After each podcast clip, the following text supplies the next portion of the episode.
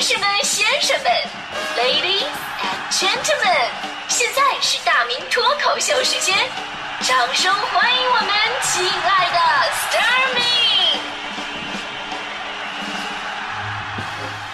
好，欢迎各位来到今天的大明脱口秀，我是大明。今天呢，咱们的话题是由马云的《攻守道》这部电影呢，说说如果有一天各位哈发财了，你想把哪些明星找过来跟你拍一部什么样的电影哈？就说到马云这个名字呀，这十年来可以说是堪比明星啊，既是励志榜样，又是心中神话。有人说他的笑不倾国也不倾城，但是却能让你倾家荡产。还有人说了，说如果一个成功男人的背后站的一个女人，那么马云之所以如此成功，是因为他后边站着千千万万个败家媳妇儿，是吧？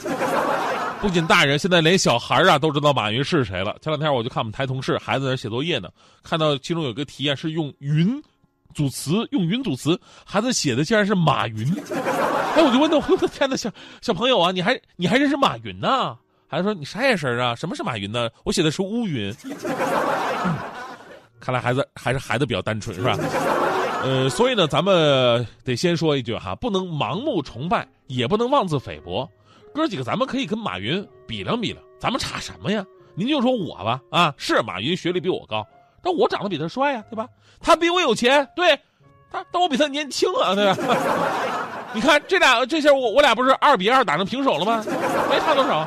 有人特别羡慕马云，说：“哎呀，马云呐，太了不起了，从商十四年，四十八岁功成名就，退居幕后享受生活，想干什么干什么啊，拍电影拍电影去了。”我说：“各位兄弟，这个咱们真的不用羡慕，没什么难的，真的没什么难的。从现在开始，只要各位努力拼搏，只要你能坚持下去，总有一天你一定会像马云那样，变成四十八岁的。”但是话说到这儿啊，咱们呃不能盲目崇拜，也不能胡乱抨击。最近的马云呢，就因为他的电影《攻守道》，成为了朋友们在茶余饭后朋友圈重点抨击的一个对象。我不知道各位看不看哈，反正我是看了。最开始呢，我只是听说马云有电演电影，说拍什么啊，把那个《攻守道》我听说了《空手道》，马云要拍《空手道》，演日本人吗？后来看了介绍才知道啊，是攻守道，也是马云跟李连杰一直想要推广中国太极文化的一个努力。这个片子可以说是集齐了华语电影最强大的功夫阵容啊，除了成龙之外，啊，基本上都到齐了。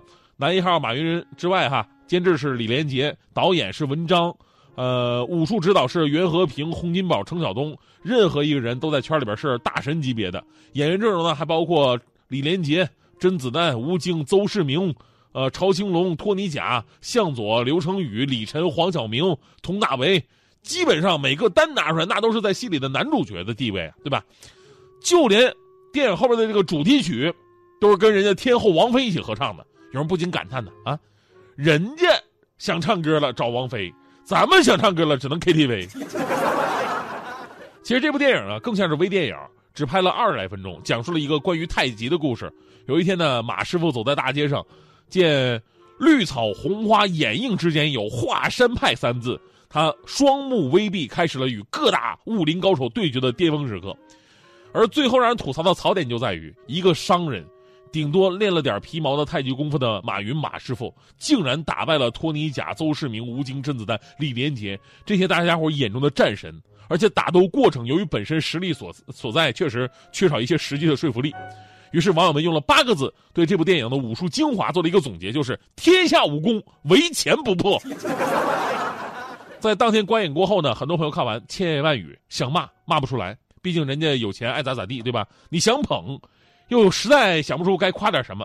你万一夸出来人人人再来劲儿了，再拍个《攻守道二》，你怎么办？是吧？所以用一句话总结一下，就是你开心就好吧。当然，刚才也说了哈，咱们不能盲目崇拜，也不能随便的抨击。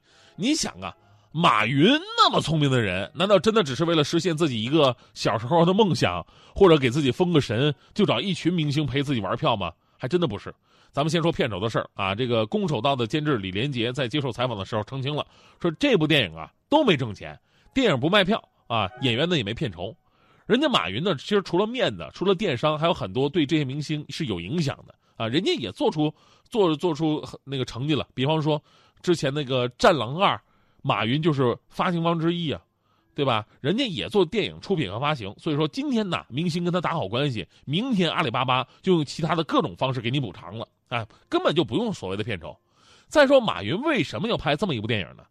当然，我我首先我是相信马师傅心里边对太极的推崇啊，他各个场合也推崇过太极，呃，想把这个武术啊借这个机会宣传出去。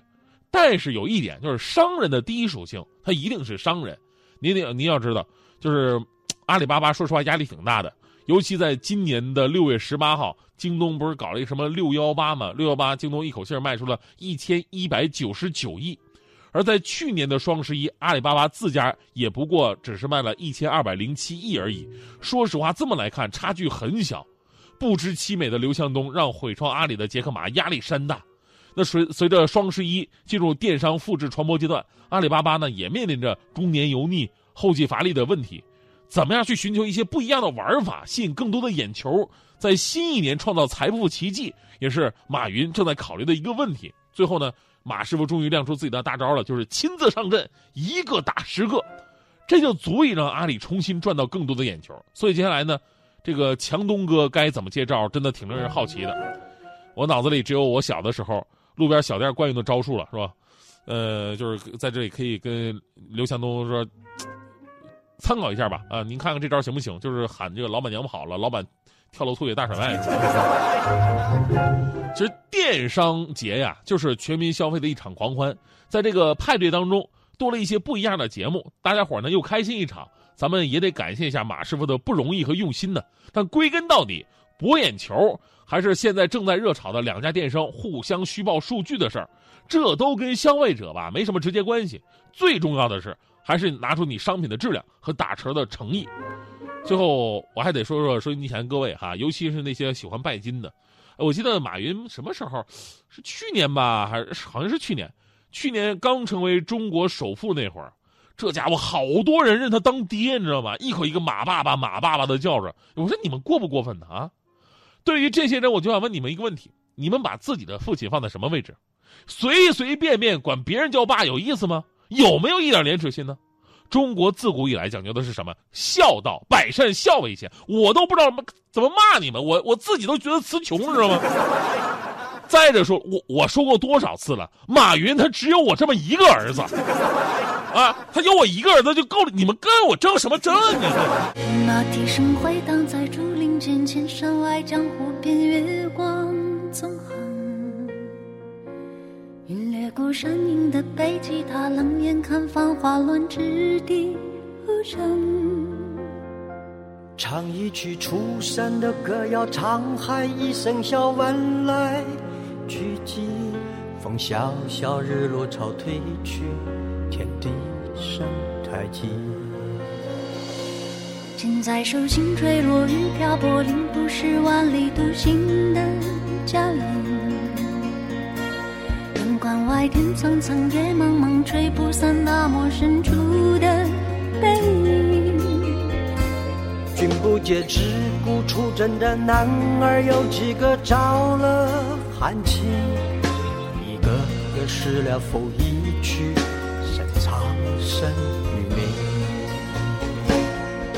起青云之国，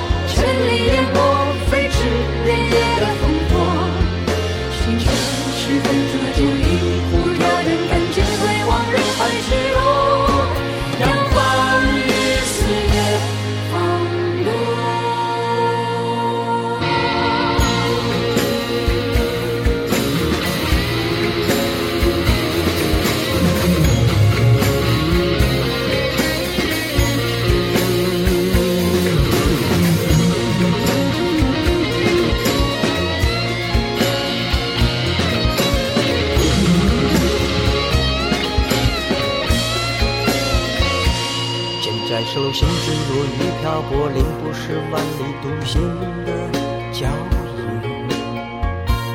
阳光关，天苍苍，野茫茫，吹不散大漠深处的背影。君不见，